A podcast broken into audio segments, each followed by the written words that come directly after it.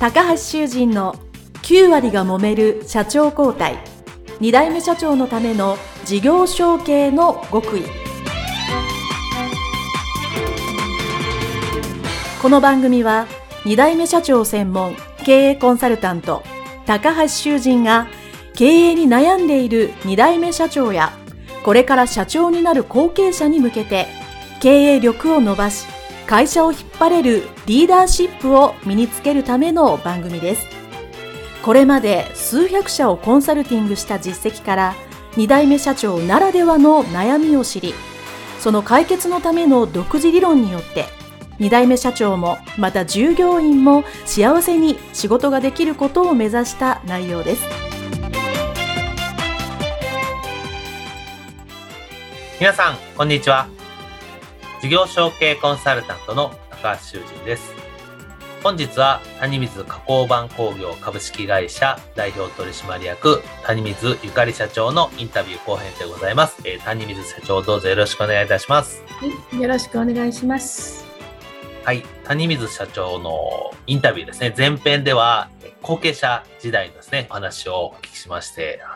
ね、私も初めて来ましたけど、そんな大阪に飛び込み営業1日4社も行くという、すごく、あの、まあ、もともとエネルギッシュな方だなと思っておったんですけど、ものすごいバイタリティだなと、えー、思ったりですね、やっぱりその、自分が経営するには経営理念が大切だから、それをこう、ちゃんと勉強されたというのは、あの、非常に良かったなと思っております。はい。はい。まあ、それ以上にね、あの、ご苦労がすごいたくさんあったと 思うので、それまた前編のインタビューでもう一度聞かせていただきたいかと思います。うん、それではインタビュー後半はですね、いよいよ社長に、後継社長になられてからのお話になりますが、まずその、社長お父様から交代された、まあ、きっかけっていうのはどういうことだったんでしょうか？教えていただけますか？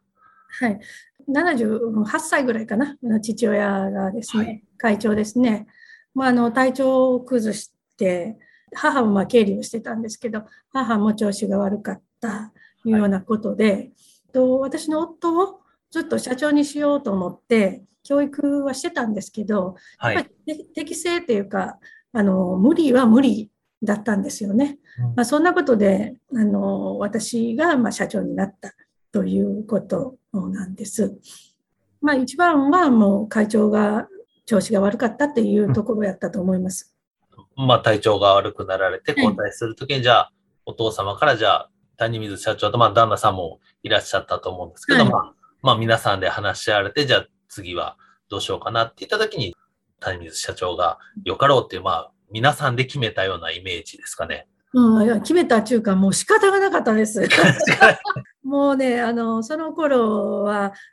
経営者が体調が悪いとね、売り上げもやっぱ落ちるんですよね。うん、そうですね。はい。こんなうちらみたいな中小企業はね、経営者の健康ってものすごい影響しますよね。そうですね。はい、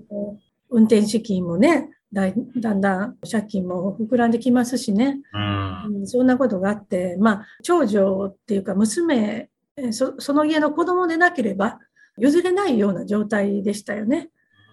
うん、そうですね。はい。だからもうやめるにやめられないいうやつですね。もうそれから偉かったですよ、その時は。まあ、あの、決算書とかもまあ見ますけど、はい。えまあ、大体分かってるのは分かってますけど、うん、まあ、うち、中小企業は決算書を、まあ、よく見せる、いろいろ工夫もしますわね。うん、うん、そうですね。いろいろ工夫するから、実際はもっとお金がないんですよね。実際もっとお金がないもっとお金がないのに、あるように見せてますけどね。はい。うん、せやから、今でこそあの良くなって、毎月の返済が辛くなくなりましたけど、当時は売上売上高が少ないんで、それはもう偉かったですよ。じゃあもう、まあ、最初になられて、最初の、まあ、ご苦労というか大変だったなというのは、やっぱりそういう資金繰りとかが、まあ、そのお母様がやられていたのを一緒に引き継いだと思うんですけど、はい、なんか思ってた以上に資金繰りが大変だったっていうことが一つですか？そうです。母も相当体調悪かったんで、はい。はい。で、そっちも引き継ぎましたけど、キングリーいうのがどういうもんかいうのもようわからんと、まあ、とにかく引き継がなしょうないと思って引き継いだんでね。うん。うん、それまでにこう、なんか、金融機関さん、まあ、銀行さん、銀行さん、ね、そういう金融機関さんに会ってたり、もしくはその、決算書とかそのお金の引き継ぎ的なことは、社長になるまでは全然お母様から聞いてなかったんですか？いや、あのね、これをすごい面白い話があって、はい。私の実印を勝手に母親が作ってるんですよね。実印を勝手に作ってる。うんそれはまあ印鑑登録したらできますわね。一貫登録したらできます。あのー、なんちゅうね、連帯保証人やつなんですか、あはい。れなんか私の名前とか書いてあるんですよ。書いてあるんですか？長女、長女なんで、あの会長と、はい。会長父親と、あの母親と、はいそ。の次に長女で私の名前が書いてあって、ハンコが押してあるんですよ。はい。なんやねん、これはとか思って。はい。それでね、あの、ここ銀行中兵庫信用金庫って言うんですけど、はい。その貸付の部長さんがね、ええあ。の一回ゆかりさんを呼んでくれって言われたんですよ。ああ、はい。あの応接間にね。うんほんで、ゆかりさんって、これ、名前書いて、ハンコ押してあるけど、ゆかりさん、ちゃんと分かってんのって言われたんですよ。はい。あの銀行の貸付の人に。うんうん。確認されたわけですね。うん、ほんで、もうこうちゃんと自分で名前書いて、ハンコ押さなあかんから、分かっといてくれって銀行の人に言われたの、中新の人に。はい。うん分かっといてくれって、私そんなん知らんやんっていうやつですよね。はいえっ、と、うん一応これを聞いてるリスナーの皆さんいますけど、まあこれは昔話なんで、今あそうですそう大変です。今はダメですよ。昔話ですからね。ほんまにこれ昔、ようそんなことできよったなと思って。はいよう？今はダメですよ。そんなこと？したら。いや、そんな、そまあんなでもそういう話は、あの、本当インタビューしてても、あの、いつの間にか反抗されたっていう人は、あの、います。はいや、それ、今思ったらね、い。あのやっぱりそうして潰したくなかったんやな、思って会社をね。で、まあ、長女やから、この子にしといたらいたらおかしいですけど、自分の子供その当時、その連帯保証人が、今はね、もう一人取るか取らないかになってますけど、うんまあ二人とかもしくは三人。まあ社長はして、奥さんはダメだからもう一人とか多分言われた時に仕方なしだったと思いますし、まあ当然ご自身で何とかするっていう気持ちは大前提でね、あられたとは思いますけども、勝手に反抗されたっていうことで。はい。まあ、そんなことでね、いや、それほどまでにして、潰したくなかったんやろうなと思って、今思ったらね、潰したくない一心で、うん。まあ、人さんには、外部の方には迷惑はかけへんけど、うん。まあ、自分とこの身内の中で、無理やりそういうふうにしとったんやなと思ってね、今はそう思いますわ。なるほど。はい。でもう一つ言うたら、うちの母がね、はいあの決算書見て話してたら、うちの母がよう決算書掘り投げよったんですよ。はい。でそれというのはあの、決算書にはキャッシュフローいうのが出てこへんでしょ？うん、そうですね。はい。うん先にあの母は運転資金っていうのをだいぶ自分で出しとるんですよ。ああ。うん。せやから、こんな決算書なんか全くこんなもん当てにならへんと怒ってね、決算書後ろに掘り投げてましたよ。うん、あんたら何や思ってしてんねや、言うて。うちはお金ないんやで、かなんか言うてね。よう怒って掘り投げたりしてました。今はね、何ちゅうことすんねやろうと思ってましたけど、その時は。うんこあのまだ娘でやったしね、あの若かったんで。うん思ってましたけど、もう今はあなかなか大変やったろうなと思って、今は思いますわ。自分が吸うようになってからね。なるほど。あで、そういう大変で、まあ、引き継がれて、最初はキャッシュが、えー 資金繰りが大変やったと。はい。いうことで、まあ、それを何円かんや乗り越えるに、やっぱりそのキャッシュを作るために売り上げとか、さっき、えー後継者時代の話で、その看板商品を作って売っていくっていうこともしないと多分返済もできないと思うので、うん。まあ、社長になられてから、その新しく、こう、よりたくさん売ったものとか、なんか新しく始めたことってありますか？まあ、結論で言うと、結果的にはね、そはい。のうちの自社商品言うたら、私が作ったのは、えっと、2%とかそんなもんです。売上高で言うとね、全はい然大したことなくて、ただその看板っていう、まあ、こういうものも作ってますよっていうのを表に出すっていうか、見栄えがええっていうかね、うんうんそういうことにしてるだけで、実際のあの会社の売上の元、基本っていうのは、やっぱりあの下請けの仕事になります。うん。量産の下請けの仕事になります。その下請けの仕事は、もう売り上げが増えたというか、あの拡大していかれてたんでしょうか？そうです。その、下請け言うてもね、あの、うん設計はうちなんですよ。うんうんうんうん。はい。まあ、あの、大きく分けると下請けになるんですけど、中の構成とか収まりとか、そういう設計はうちになるんで、まあ、あの、共同してお仕事をさせてもらってるっていう感じでうん、ですから一緒に成長してるっていう感じです。そのうんお客さんのと一緒に成長してるとうん。設計生産能力を上げると、お客さんも売りやすいので、まあ、たくさん売ってくれると。たくさん売ってくれたらうちが責任持って作るから、頑張って売っていってちょうだいよっていう、そういう共同ですよね。なるほど。はい。じゃあ、その、なんていうかな、すさっきそう、えー売りやすいというか、まあ、そう、自分の能力が上がったら、まあ、売り上げ上がるっていうことは、その、まあ、お父様から引き継がれて、なんか、いろんな設計とか、作るものの細かい改善はずっとされてたっていうことですよね。うん、改善みたいなのはものすごいありますよ。うん。うん、それは、あの、うん、うちぐらいの中小企業はもう、いつも改善、改善の積み重ねえーですから、生産性向上って言いますけど、まあ、簡単に言うと、効率よくって言うんですけどね。あの、私は朝礼で、今まで1日にまあ8個しかできひんだものが10個できるようになると。うんうん、それが改善やからって、だから、えー工夫して、えー楽して、1日に8個しかできへんなものを10個にしてって、そういう説明をしてるんですよ、いつもね。なるほど。まあ、それで、まあ、いわゆる生産能力が上がったら、当然それを売れば売り上げ上がるというに上がるのと、当然その、その前に、まあ、当然設計士でいらっしゃって、その図面っておっしゃってたんで、まあ、その時点で、まあ、売れる図面っていうか、その、お客さんが、あこれええなと思ってもらうように常にそういう知的なレベルアップもずっとされてるっていうことですよね。そうですね。えっと、ぶどまりっていう、ぶどまりってわかります？わかります。はい。あの、ぶどまりを良くするとかね。うん。うん。あの、収まりを単純にする、簡単にするとか。うん。うん。そういうことは、うちも喜ぶし、お客さんも喜びますよね。うん、そういうことはずっとやってますよね。で、うちはあの設計が外注ではないので、はい。社内で設計して、品質管理があって、で、製造があるという、まあ一応、社内であの完結するようにしてあるので、うんまあそういったところが、まあ、ほぼ最初から最後までできるっていうところがね、うちの良いところじゃないかなと思うんですけど、なるほど。今、従業員さん何名ぐらいいらっしゃるんですか？今でね、18人ほどです。ああ、すごいですね、18うん人。でその中で設計できる人が数名いて、はいまあ、作業っていう品質とか、そういうふうに分かれていらっしゃるということですよね。そうです。はい。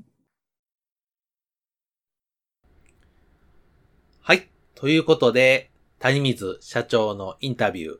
後編その1はですね、ここまででございます。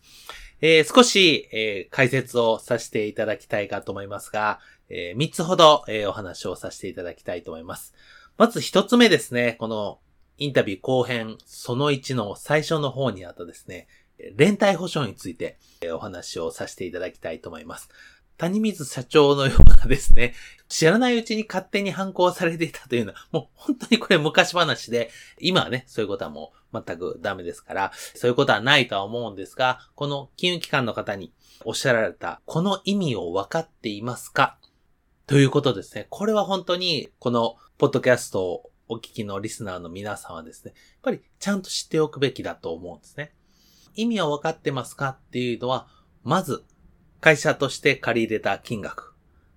何千万か、ひょっとしたら何億かもしれません。それを返しますという約束なわけですね。自分の父親とか母親とか経営者がいて、それがまず最初に返す役割があるんですけど、もしそれがダメな時は、後継者が自分が返しますよと。そういう思いというか責任重大な約束であるということですよね。まあ、これはあの、金融機関でお金を借りたことのあるこのリスナーの方でもね、後継者の方でも当然自分で反抗をして、え借りることができますし、私も後継者時代ね、借りたので分かってますけども、こう押す時のやっぱ重みっていうのはね、全然違うかと思うので、ぜひね、連帯保証の意味っていうのをちゃんと知っていただきたいと思います。そしてもう一つはやはりその、毎日返せなかったら、その担保に入っているものを、で、まあ、弁済というかね、払わなければならないということになりますので、毎日ご自宅がですね、担保に入っているようであれば、それも借金返済のために売らなきゃならないと。いうようなですね、非常に悪いことだけ考えるとね、厳しい現実ではあるんですが、ちゃんと返せるようにね、なればそれは問題はないというか、そういうことは起きませんので、ちゃんと返せるように考えて借りると。いうことが、まあ、大前提の基本として大切なんですけど、やっぱり連帯保証のその意味っていうのをです、ね、しっかりしておいていただきたいなと思います。で、またこのポッドキャストの以前の回でお話した通りですね、この個人保証、連帯保証はですね、今、なるべく外して、それを取らずに、要は反抗をさずに、借り入れができるというシステムに変わりつつありますので、もちろんいくつかの条件があるわけですね。当然非常に業績がいいとか、財務体質がいいとか、将来性があるとか、いくつかのポイントがあるんですけど、それをクリアしていくことで、個人保証、連帯保証が外せるっていう、そういう道もあるということをですね、え今日はこの回ではたくさん話せないので、ぜひ覚えておいていただきたいことの一つでございます。そしてもう一つはですね、これお母様が言ってて財務諸用を投げたっていう話なんですけど、私はね、財務諸用も大切だと思ってますけど、そこには資金繰り、キャッシュフローが書いてないので、それも一緒に見ないとダメですよという意味ですよね。貸借対照表、損益計算書、当然経営者、会社のいわゆる通信簿のようなものですから、1年やってどれだけ成果があって、どれぐらい資産が増えたかというのはですね、大切なんです。大切なんですけど、それと同時にやっぱり日々、そしてもう少し3ヶ月、6ヶ月の資金繰りをするのにキャッシュフロー、資金繰り表がいりますので、それも同時にちゃんと見なきゃいけないというところが、これは後継者、後継社長の方はですね、意外とそういう資金繰りとかお金を、この谷水社長もそうだったんですけども、え後継者時代に全く見てないと。全く知らないということだと、やっぱりね、経営者になってからご苦労されると。このインタビュー後編その1であった通りね、本当に全くわからないところから始めたというのは非常にご苦労があったと思いますので、やっぱりその財務の基本、財務諸表もちゃんと読める資金繰りはこうすればいい。ならば、さらに実際の後継者時代に借り入れも起こすぐらい、やっぱり金融機関さんと関係性があるっていうところはぜひやっていただきたいなと思います。そして最後一つですね。これ一番最後の方に生産性、現場の改善という話の中でですね、非常にこう、わかりやすい説明があったので、ね、最後に再度確認をしていきたいと思います。製造業でやっぱり現場の改善って非常に重要だっていうのはですね、私もそう思ってますし、谷水社長もおっしゃっておられました。その時に生産性向上しようよって言うとなんか分かったような分かんないような感じですよね。そこで谷水社長がおっしゃっていたのが、今日8個作っているものを10個作れるようにするにはどうしたらいいか。同じ時間で8個作ったのを10個にするにはどうしたらいいかを毎日考えなさい。っ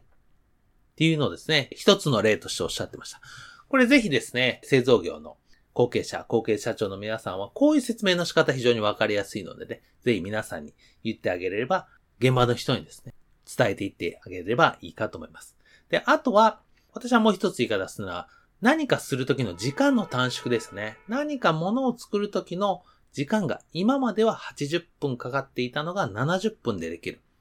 ということは、どこかで減らせる時間はないか。まとめることができないのか。簡単にはできないのか。ですね。時間をやっぱりまめに測っておくっていうのがですね、製造業非常に重要ですね。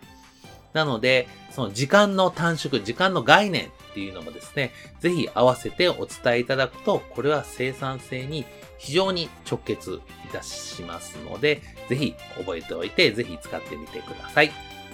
はい。それではですね、谷水加工版工業株式会社谷水ゆかり社長のインタビュー後編その1以上でございます。どうもありがとうございました。